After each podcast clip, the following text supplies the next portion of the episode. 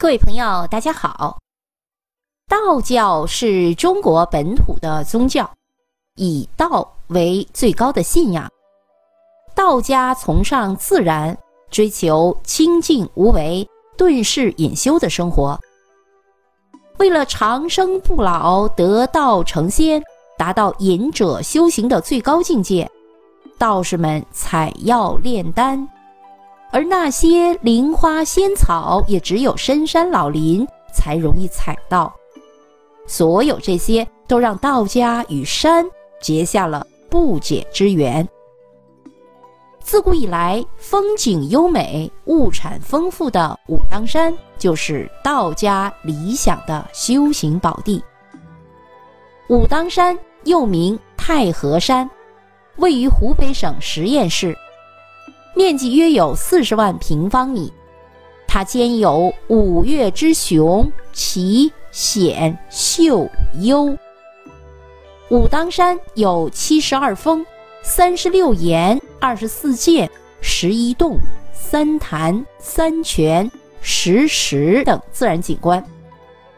主峰天柱峰，海拔有一千六百一十二米，素有一柱擎天之誉。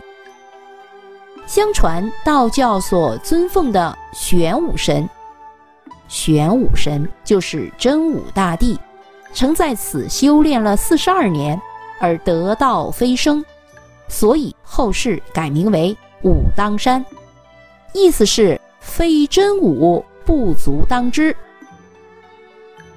武当山大规模的道教建筑始于唐代，自唐朝初期。李渊登基称帝开始，李渊为了提高他的威望，就宣扬他是道教始祖老子李丹的后裔，在全国范围大兴土木，建造道观，大力弘扬道教显灵功德。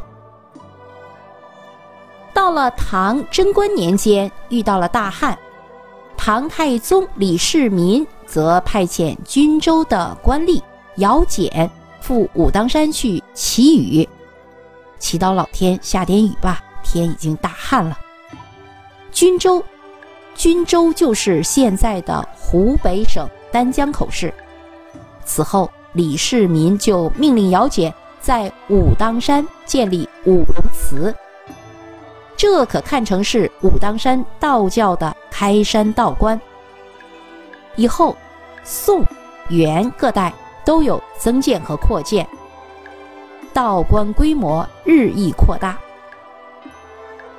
武当山道教达到鼎盛的发展，主要是因为明成祖朱棣对道教的重视。他是历代营建武当山道观最得力的一个皇帝。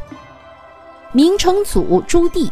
建文元年，也就是公元一三九九年，发动了靖难之役，以武力从他的侄子手中夺取了皇位，自立为永乐皇帝。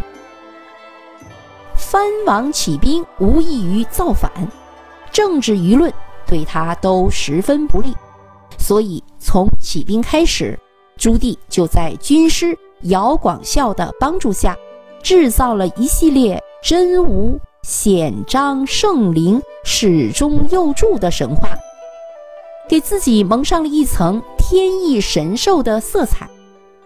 永乐皇帝朱棣在圣旨里说得很明白，他怎么说的呢？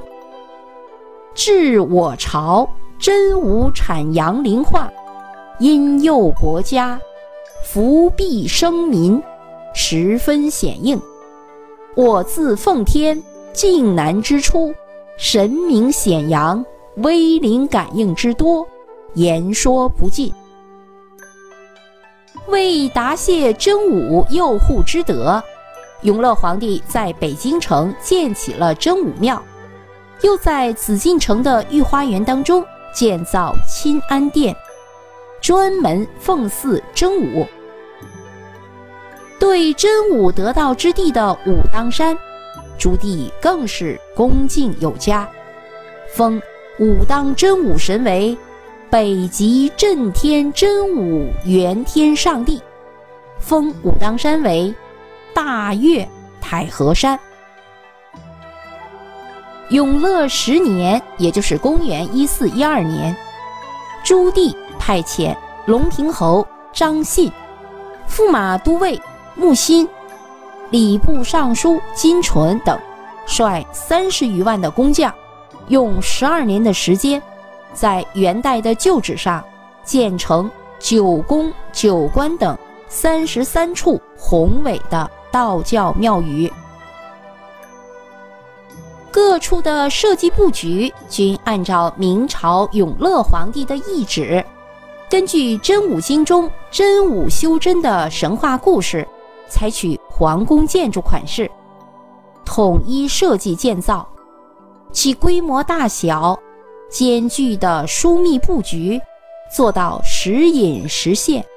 若明若暗，先抑后扬，迂回曲折，前呼后应，玄妙超然，充分显示出神权的神奇和皇权的崇高威武，从而创造出自然美与人文美相结合的高度协调的景观。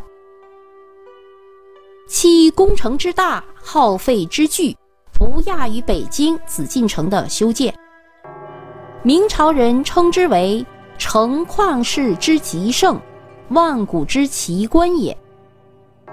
历经了五百多年的风霜雨雪，武当山现存的古建筑有太和宫、紫霄宫、南岩宫、玉真宫等宫殿。玉真宫在二零零三年一月十九日失火被焚，另外还有玉虚宫、五龙宫两处遗址，还有大量的道观、庵堂、岩庙。明代的制式玄月牌坊，又叫玄月门，是进入武当山的第一道门户。从玄月门前行一千米。便是玉真宫的遗址，这是著名道士张三丰结庵修炼之处，又名会仙馆。太和宫位于天柱峰的南侧，全称大岳太和宫。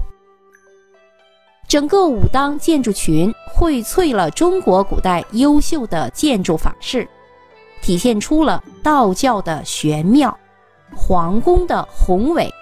环境的原始、民风的淳朴等多种艺术特色，形成了丰富多彩的建筑风格，被认为是中国古代劳动人民在建筑史上的一个伟大的创举，是古代规划设计建筑的典范。一九九四年十二月。武当山古建筑群入选世界遗产名录，二零零六年被整体列为全国重点文物保护单位。目前，武当山是国家的五 A 级旅游景区、国家森林公园。好，各位朋友，湖北的武当山就为您介绍到这里，感谢您的收听。